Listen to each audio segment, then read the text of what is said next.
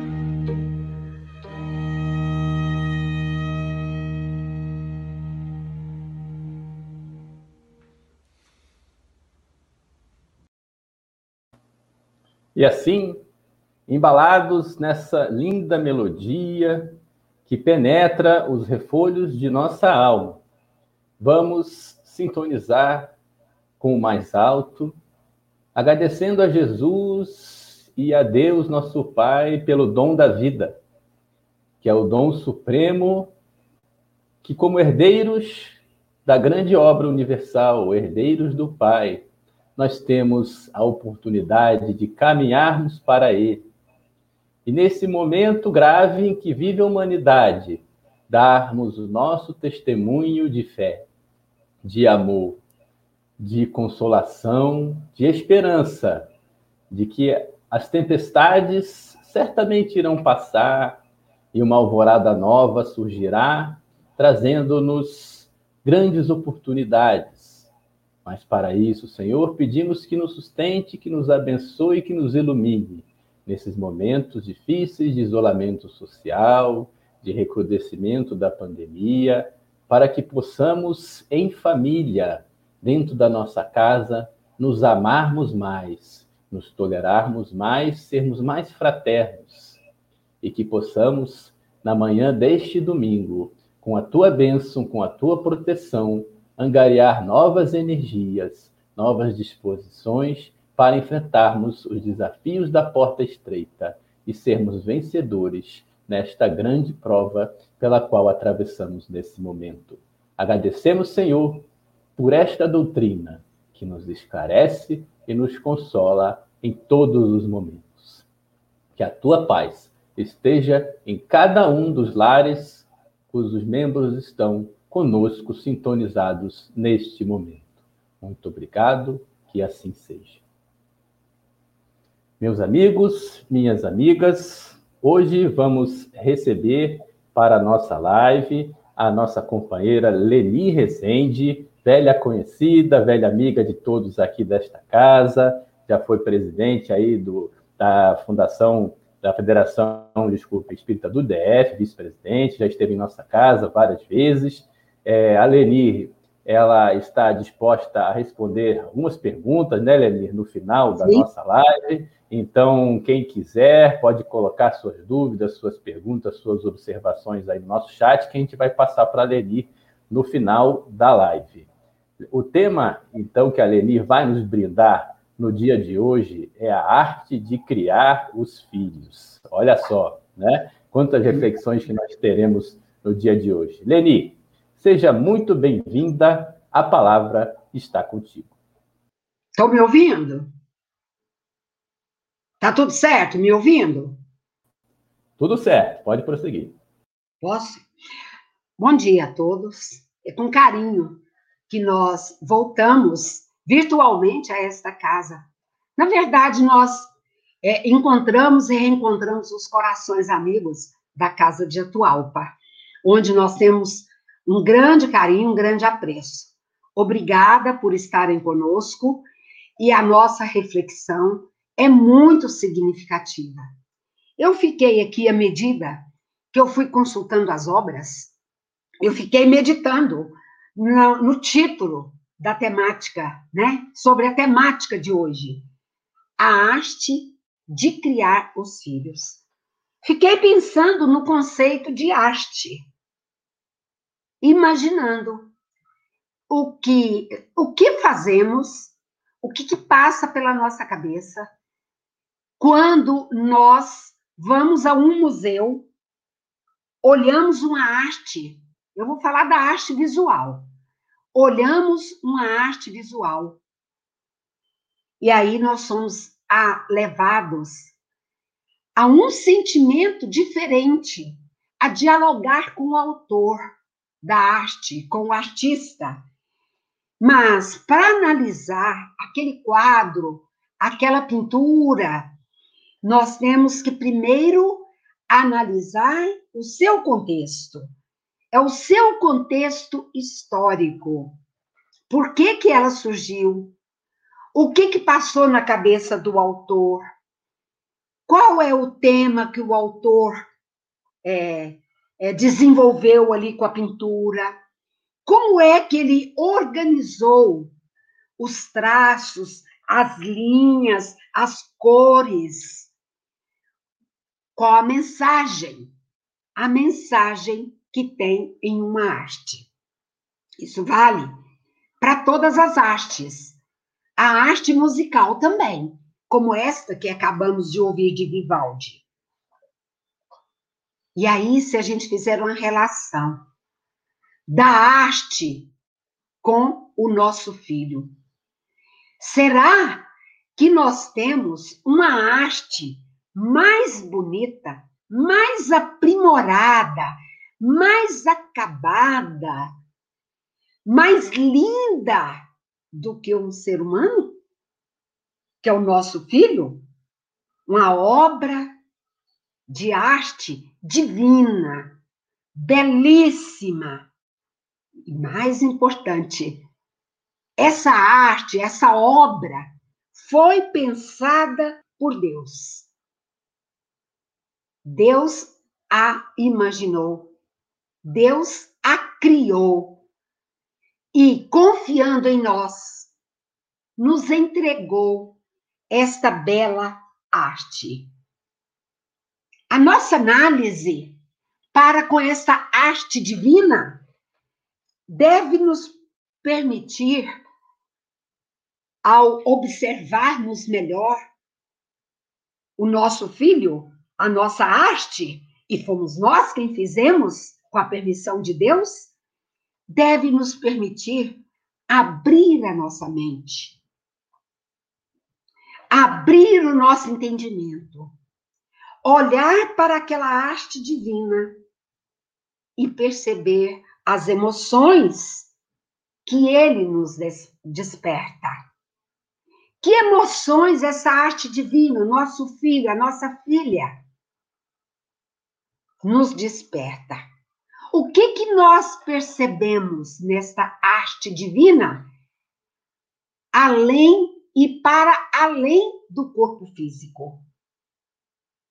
Será que nós conseguimos olhar para essa arte divina e compreender a personalidade, o temperamento, ter alcance dos seus ideais, enxergar as suas tendências,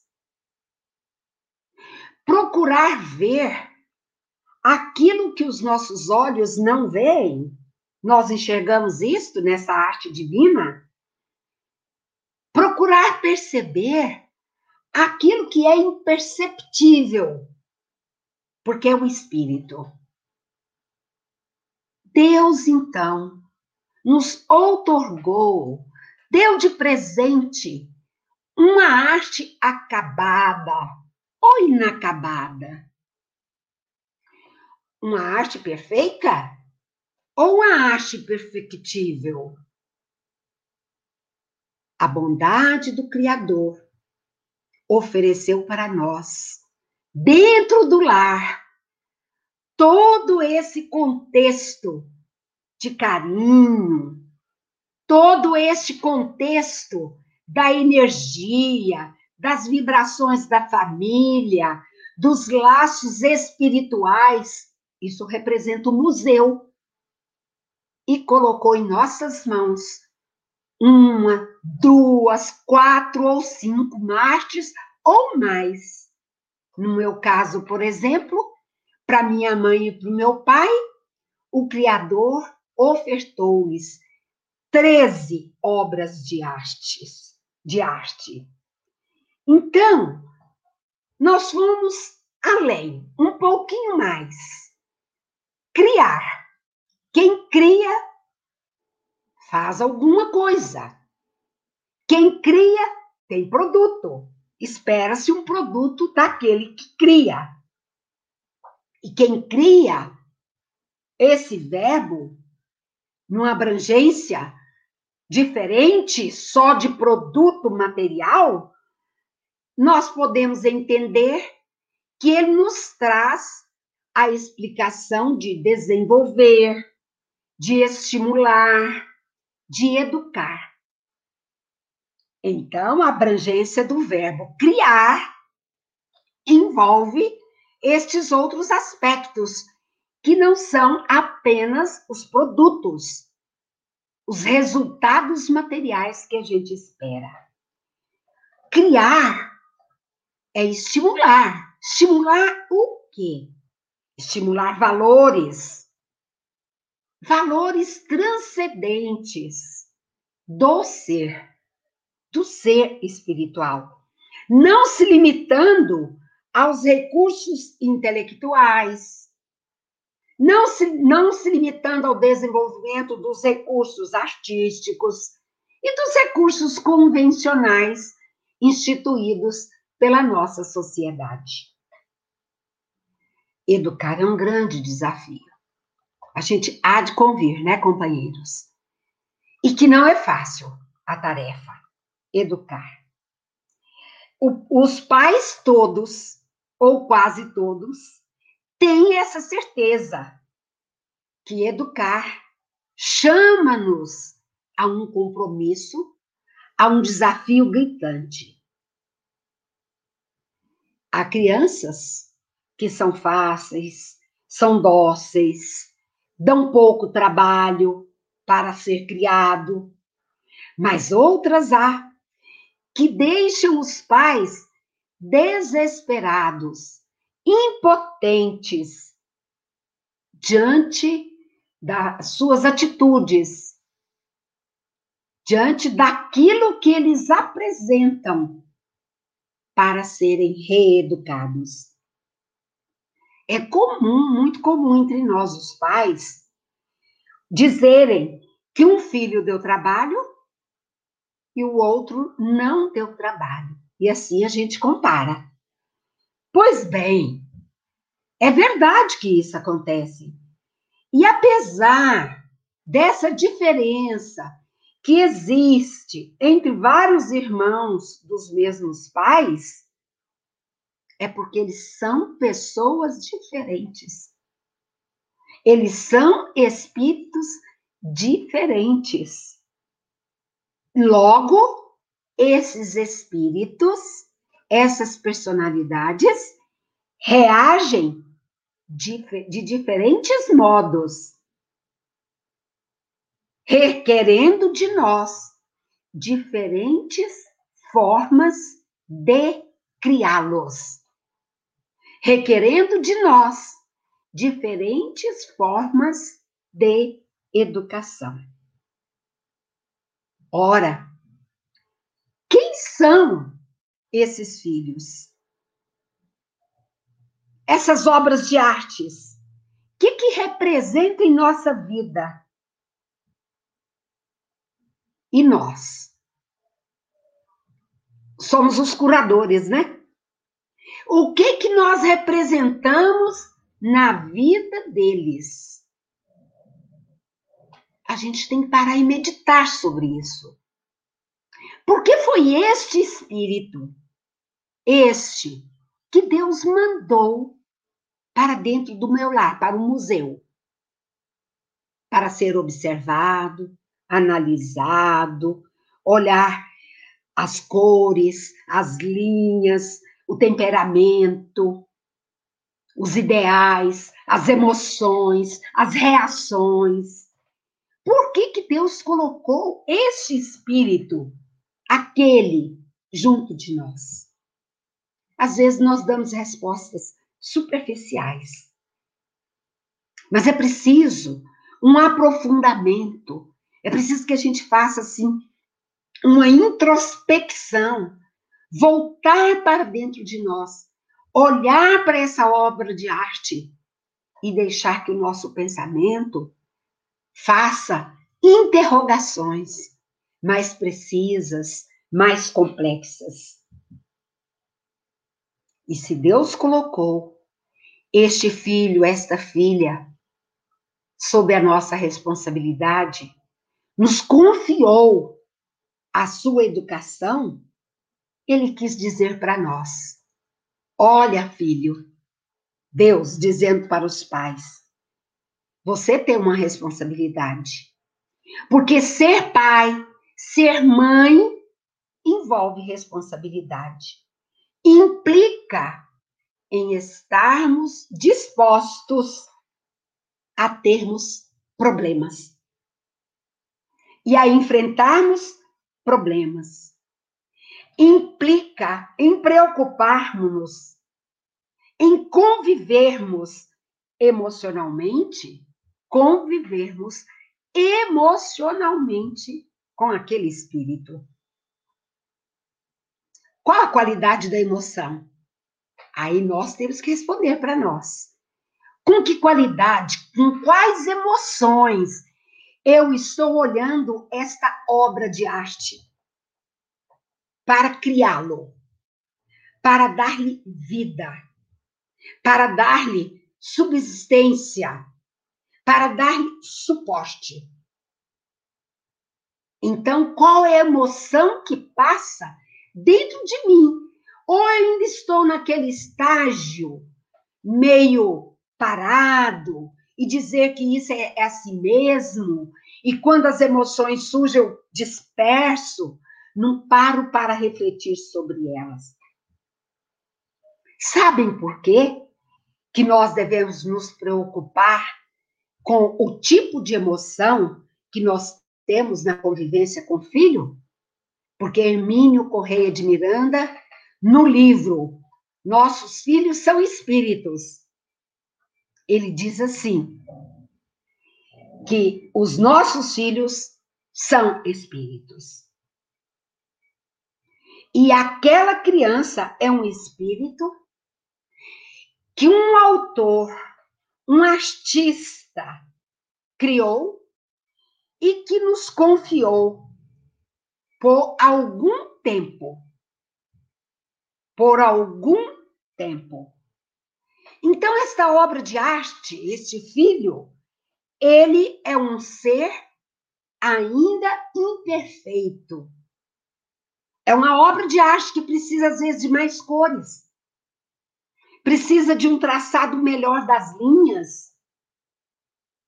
Precisa de uma composição melhor, de um fundo melhor. Precisa dos detalhes que nós não estamos percebendo. Então, ele não é perfeito e não é acabado. Mas também não é um demôniozinho. Hermínio Correia nos diz isso. Aquele demôniozinho de maldade, aquele quadro que você olha e ficou rebocado, que você não consegue observar os traços, que você que não te desperta emoção, que não te desperta sentimento. Emílio diz: há anjos e demônios.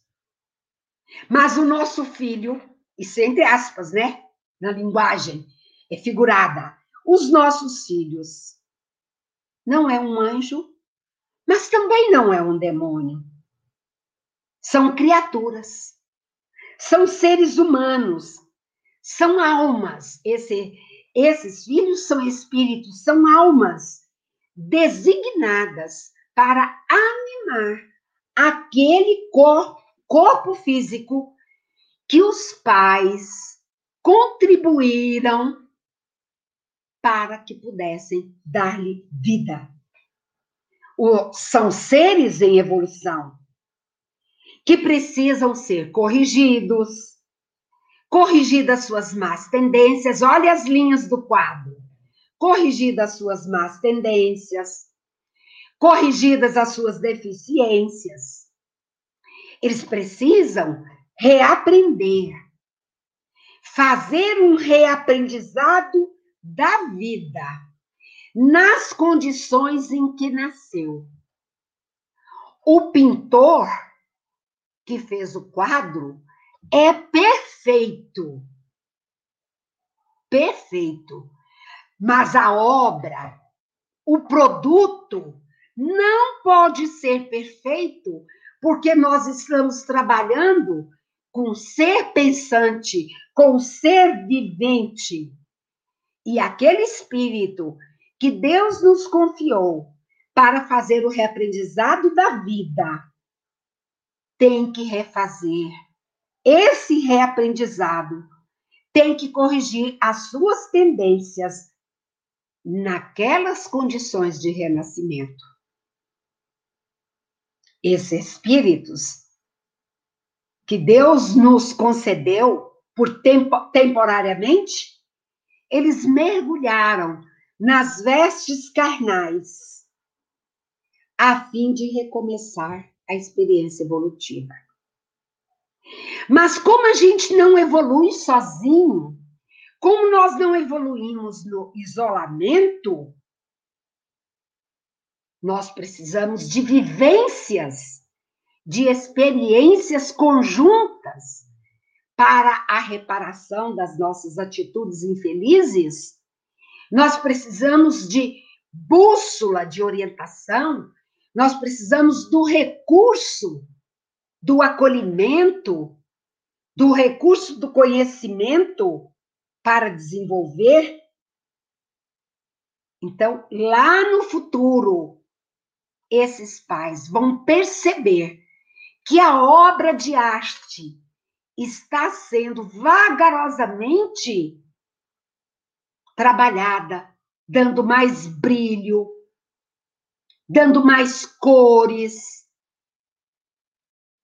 trabalhando melhor os aspectos com valores elevados do sentimento e da razão.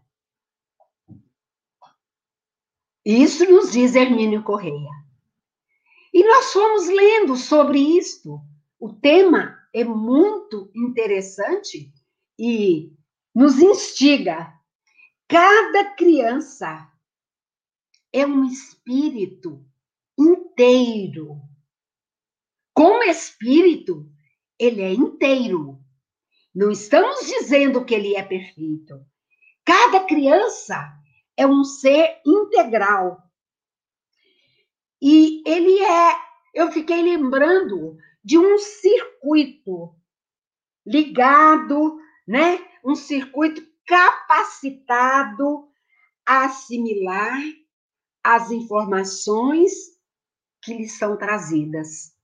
Assim como o circuito elétrico, ele assimila a corrente elétrica e distribui a luz para os nossos ambientes. Então, este espírito que nós estamos fazendo analogia também com esse circuito capacitado a assimilar informações e as informações exteriores, as informações de dentro do lar, vem com toda a força. E é preciso que o circuito filtre os conteúdos que o alcançam, que chegam até ele. E provavelmente, sozinho, ele não vai dar conta de fazer a filtragem.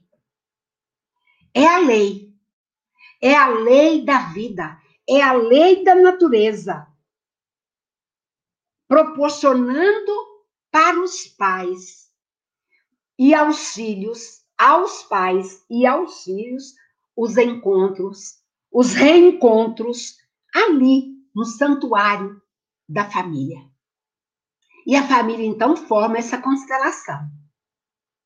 Então, não há pais perfeitos. Nós não estamos aqui para dizer que os pais sejam perfeitos. Também não existe a educação ideal. Não existe. Não no planeta, no mundo de provas e expiações. Mas há erros que podem ser evitados. E nós precisamos evitá-los. Por exemplo, o carinho, as regras são fundamentais é, na educação das crianças. O amor, a dedicação, são fundamentais na educação desses espíritos. E aí nós nos lembramos que nas obras espíritas, eles são enérgicos conosco, a literatura, e nos diz que uma educação pautada em regras firmes, justas, colocadas com afeto, é a garantia de colaborarmos na construção de um ser saudável, de um ser humano saudável.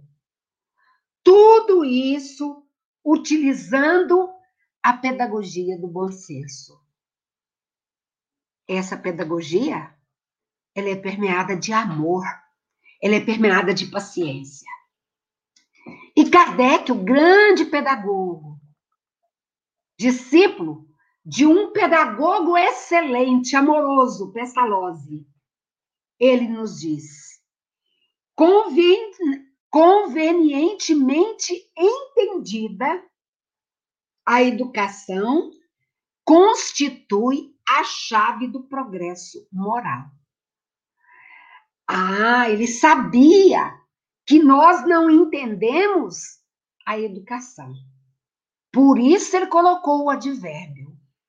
Convenientemente entendida, a educação constitui a chave do progresso moral. Codificador, ele não está falando aqui da educação, né, que tende a fazer os homens instruídos. Mas ele está falando daquela que tende, da educação que tende a fazer homens de bem. Então, é essa educação que passa desapercebida para nós. A educação de fazer homens de bem. É esta que foge no, ao nosso entendimento. É esta que dá trabalho. Essa dá trabalho. Essa é desafio fazer essa educação. E aí Deus, na sua bondade, na sua misericórdia, pega aquela obra de arte e diz assim: essa obra de arte tem que ser bem guardada. Então, nós vamos criar o lar. Aí, nós vamos formar o recinto doméstico. Porque ali, neste ambiente, nesta ambiência, que é o meio mais poderoso de influência sobre a mente infantil. É ali, naquele museu, que não vamos levar para o entendimento de coisas velhas, mas de zelo, de cuidado, de guardar, de proteger o recinto doméstico. É ali que este espírito vai receber uma influência profunda, tá? É o poderoso meio de influenciar a, a mente infantil. Não apenas com alguns momentos de relacionamento, não é isto, alguns momentos de relacionamento. Mas é preciso pensar no tempo integral. Integral não significa ser 24 horas por dia. No tempo é, diário, no tempo bem aproveitado de relacionamento e de convivência. E diz Leon Denis: a escola, aliás, a melhor escola, a melhor, não é nenhuma das melhores escolas tops das nossas cidades. A melhor escola ainda é o lar. E onde a criatura deve receber as bases dos ensinamentos do caráter. Onde a criatura deve receber as bases do ensinamento do caráter. E nós sabemos que as instituições, as organizações de ensino instruem, mas o Instituto da Família educa. A educação do espírito é o senso da vida. Pensemos nisto a educação do espírito. Nós aqui não estamos valorizando a instrução das organizações escolarizadas. Nós estamos falando da educação do espírito, da educação moral, da educação do ser holístico, do ser integral. Se nos estabelecimentos de, é, de ensino, nas escolas, eles cuidam da formação cultural, da formação intelectual, no lar, nós devemos cuidar dos bons hábitos, diz Kardec, e dos bons sentimentos. Aí então Kardec diz: não nos referimos à educação moral pelos livros. Porque esta é fácil. Essa nós contratamos pedagogos, psicopedagogos, professores. Então, não nos referimos à educação moral pelos livros, mas sim aquela que consiste na arte de formar os caracteres. Então, veja, nós trabalhamos ainda há pouco sobre o conceito da arte. A arte é trabalhosa, gasta-se muito tempo para fazer o quadro, para fazer a pintura, para compor uma música, é muito detalhado, exige de nós dedicação. Então, ele está dizendo, Kardec, vou repetir, não nos referimos à educação moral pelos livros, e sim àquela que consiste na arte de formar os caracteres, aquela que cria, criar, desenvolver, criar, estimular, desenvolver hábitos. Uma vez que a educação é o conjunto de hábitos adquiridos. E aí nós nos preocupamos com hábitos. Peça licença. Esse é um hábito. Coma com a boca fechada. É um hábito. Escove os dentes após as refeições. É um hábito. Aprenda a ler com os olhos. É um hábito. Não passe a página da, do seu livro fazendo orelha no livro. É um hábito. E são muitos os hábitos, né? Não, não faça é, coisas feias perto das visitas. São hábitos. Os hábitos precisam ser repetidos para aprender. Mas não são apenas esses hábitos. Kardec está falando dos hábitos do espírito. Quais são os hábitos, essas conquistas que o espírito tem que fazer, tem que refazer, tem que reaprender?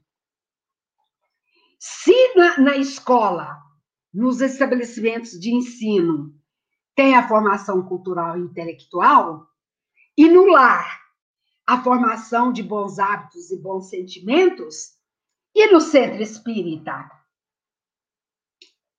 a educação moral evangélica e os fundamentos do espiritismo. Então, veja, nós temos recursos, nós temos segmentos, tudo para completar a educação desse espírito. Então, é o evangelho que nós precisamos para aprender o hábito de pensar, de refletir, de viver sobre os ensinamentos contidos no Evangelho. O Evangelho faz-nos sentir que retornamos à carne para a regeneração, para a aprendizagem, aprender aquilo que ficou para trás, que não deu em uma existência. André Luiz diz assim: a educação da alma, olha, a educação da alma é a alma da educação.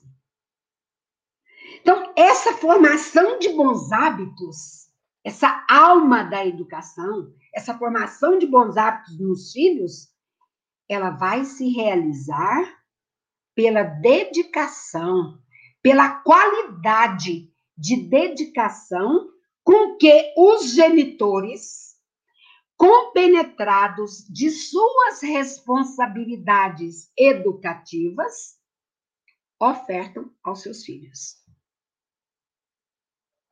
Assim, é aqui, é aí, no seu recinto doméstico, esse meio poderoso de influência profunda, influência, a gente não tem noção da influência profunda, tá? Sobre essa vida essa mente que está aqui numa vida corpórea, sujeita às impressões do caráter, da moral, das ideias e muito do comportamento dos pais.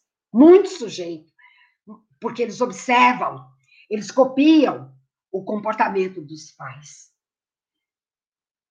E aí nós temos então esta arte. Como é que nós vamos tratar a criança? Como que nós vamos tratar o jovem? Como espíritos. Olha para aquele, para aquela, aquele corpo, olha para aquela idade cronológica e diz: o meu filho é um espírito e é um espírito reencarnado.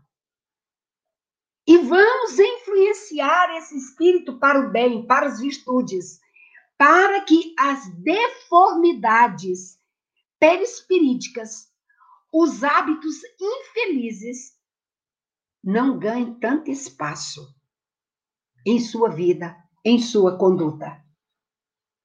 O coração infantil, o coração juvenil, precisa aprender muito além, muito além das coisas convencionais que lhes são ensinadas e aprender ainda além do bem e a verdade. Aprender a mais do que isso, porque é no coração que mora o impulso das nossas tendências. É no nosso coração. É aqui que está o impulso das nossas tendências. E aí eu pergunto: o pai parou para observar essa arte, o impor as suas tendências, o pai descobriu, o pai reconhece essas tendências, ele admite e aceita essas tendências, porque agora o pintor é você. É você que tem que agora contribuir para aprimorar esta arte. Então, a criança, o jovem, eles aprendem é muito com a aula teórica dos institutos, das organizações escolares. Eles aprendem muito a teoria dos centros espíritas. Eles assimilam de maneira profunda, direta, de maneira profunda, direta, acerca da vida. Onde? No recinto doméstico.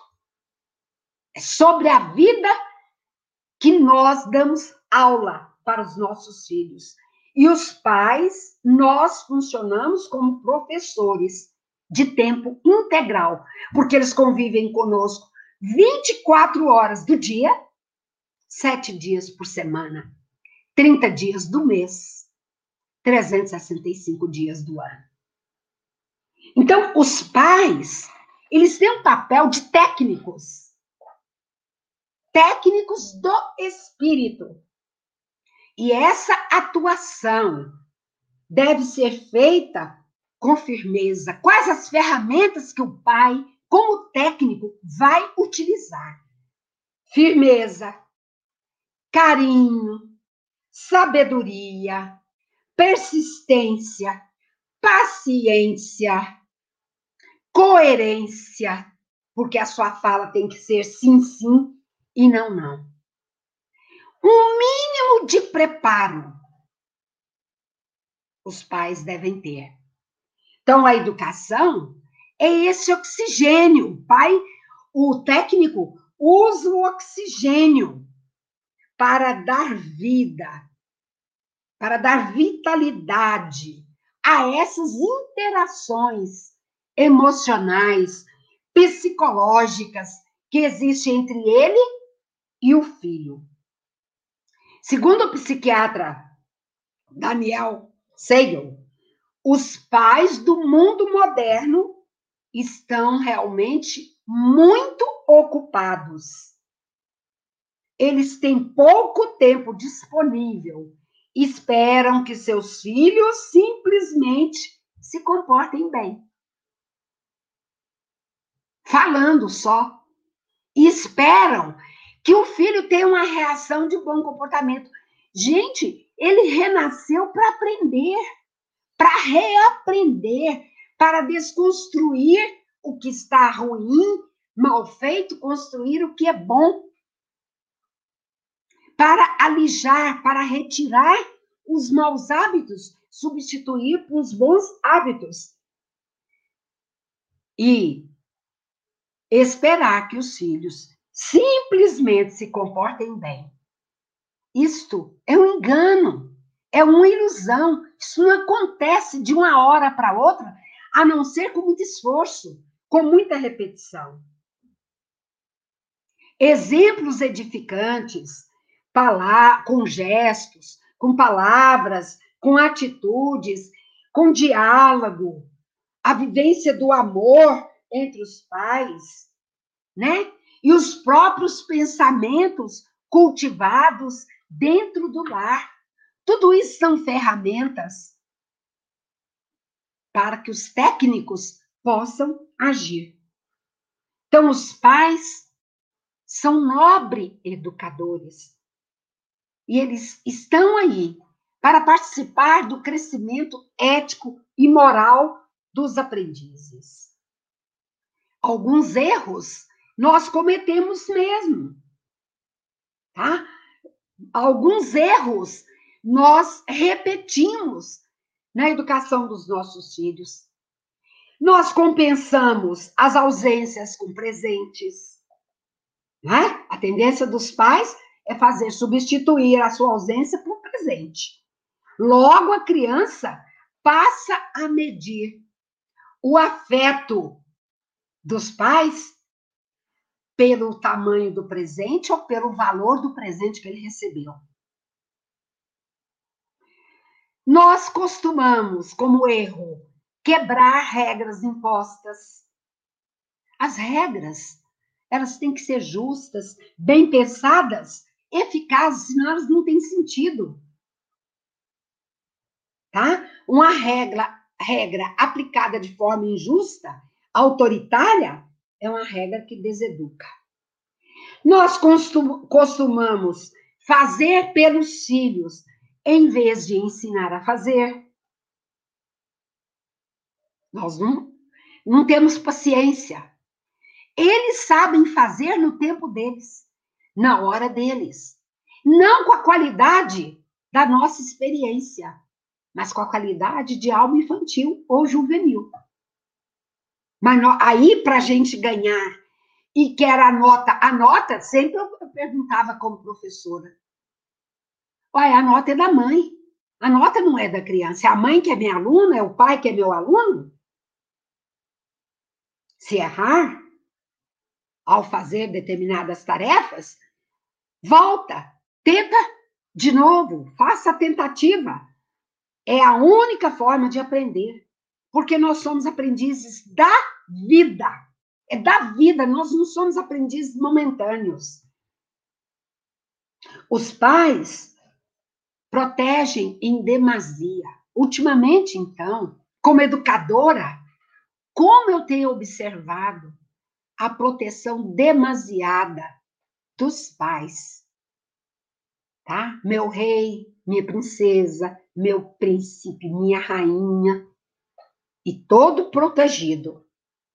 Então, a criança que não passe por frustrações, por medos, pelo fracasso, ela pode ter bloqueio na sua vida. O seu filho é fruto de formação, não é para agora, não. Por isso que não é momentâneo, é para o futuro. Outro erro que os pais cometem: desautorizam o pai ou a mãe na frente da criança, um desautorizando o outro. Quando eles se desautorizam, eles se desvalorizam perante a criança. E, por fim, os pais deixam a educação para a escola. Amigos, já ficou comprovado, principalmente agora nessa pandemia. Na escola não se educa. A escola instrui. Ela passa alguns fragmentos da educação porque estão pautados em valores, em valores sociais, em valores éticos. Tá? Então, a renovação do caráter do filho vai depender da renovação dos métodos e dos processos educativos.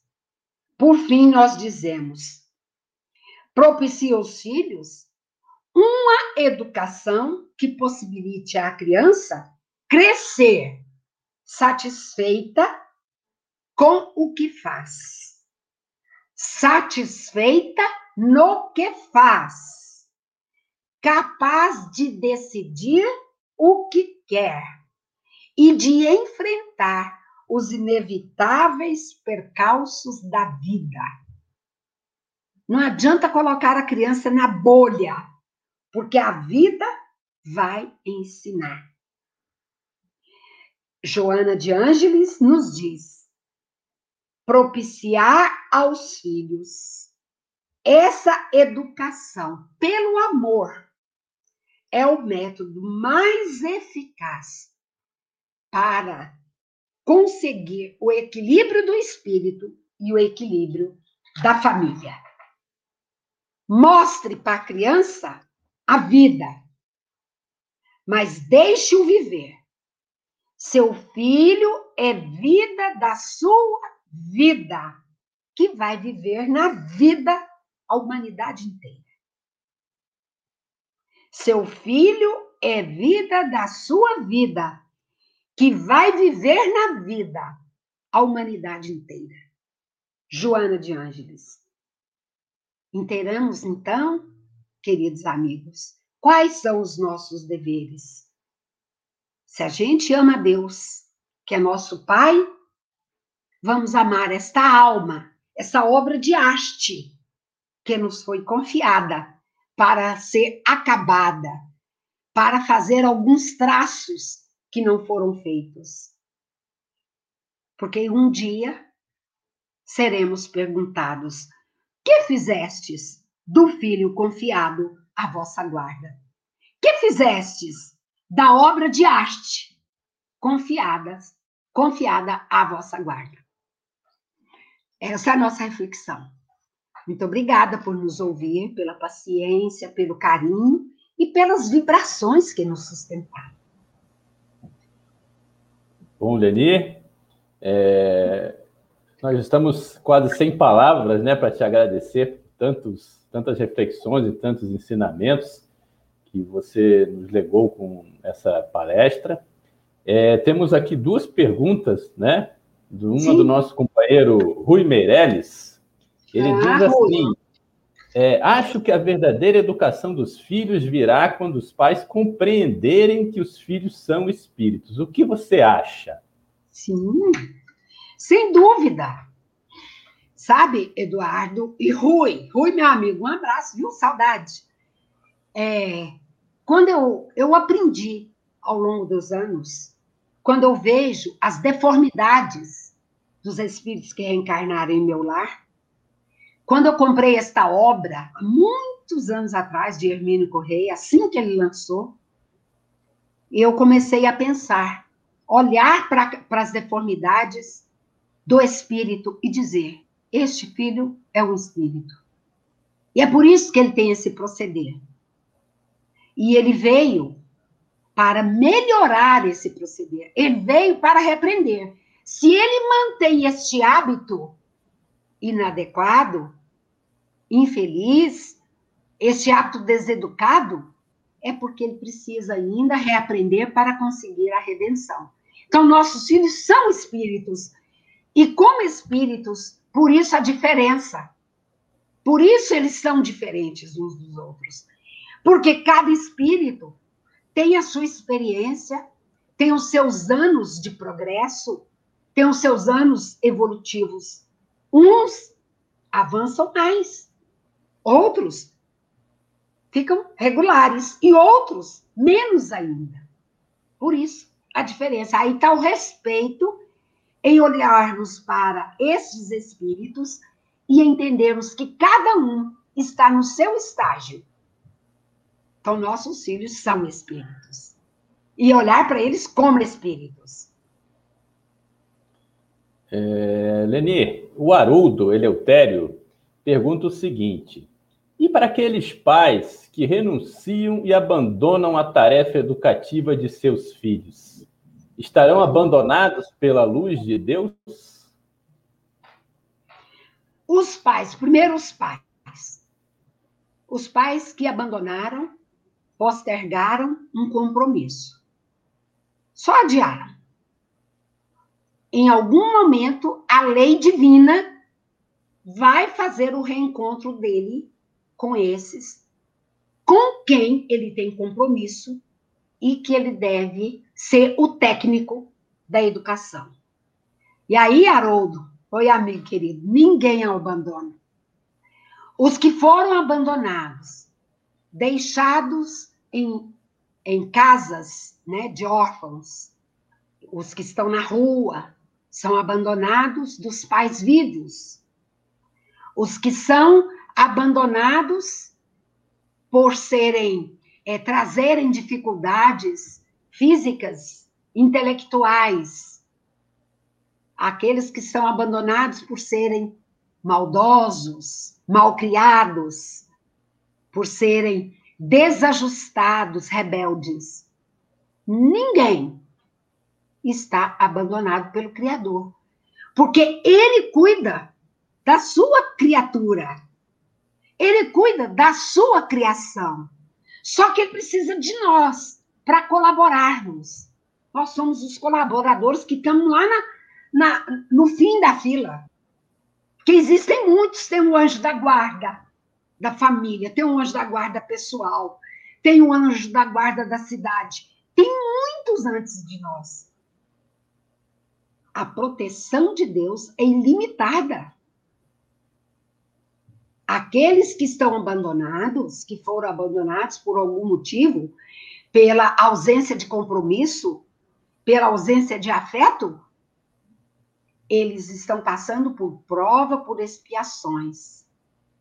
Mas ali tem técnicos outros que velam por eles. E muitos dão conta de superar e se tornam homens de bem. Não sei se eu respondi, Haroldo. Leni, o Rui aproveitou e fez uma outra pergunta. O que dizer do pai que fala para o filho: faça o que eu falo, mas não faça o que eu faço? Pois é, isso é uma brincadeira que até na hora de fazer a brincadeira na roda, nós temos dificuldade. Quantas vezes eu já brinquei disso, viu, Rui? Esse pai, ele se exime do compromisso, né? Do exemplo. Olha, faça o que eu faço. Isso é um autoritarismo que não cabe mais dentro das nossas, da nossa vida, dos dias atuais. Nem no, na ótica psicológica e nem na ótica espírita, esse autoritarismo, tá?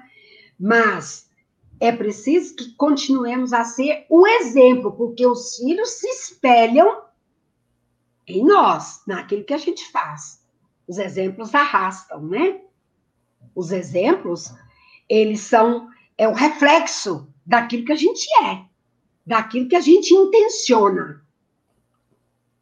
Então, não faça o que eu digo, mas faça o que eu faço. Uma, tem que ter coerência, porque a fala ela tem que ser carregada de coerência com as ações, para não ficar improdutiva e vazia. É, com certeza, né, Leni? Importância é. do exemplo, né? É, e pra... é tudo, né? O nosso vice-presidente aqui do atual, o Paulo de Tarso Viana, né, fecha aqui a sessão com uma pergunta.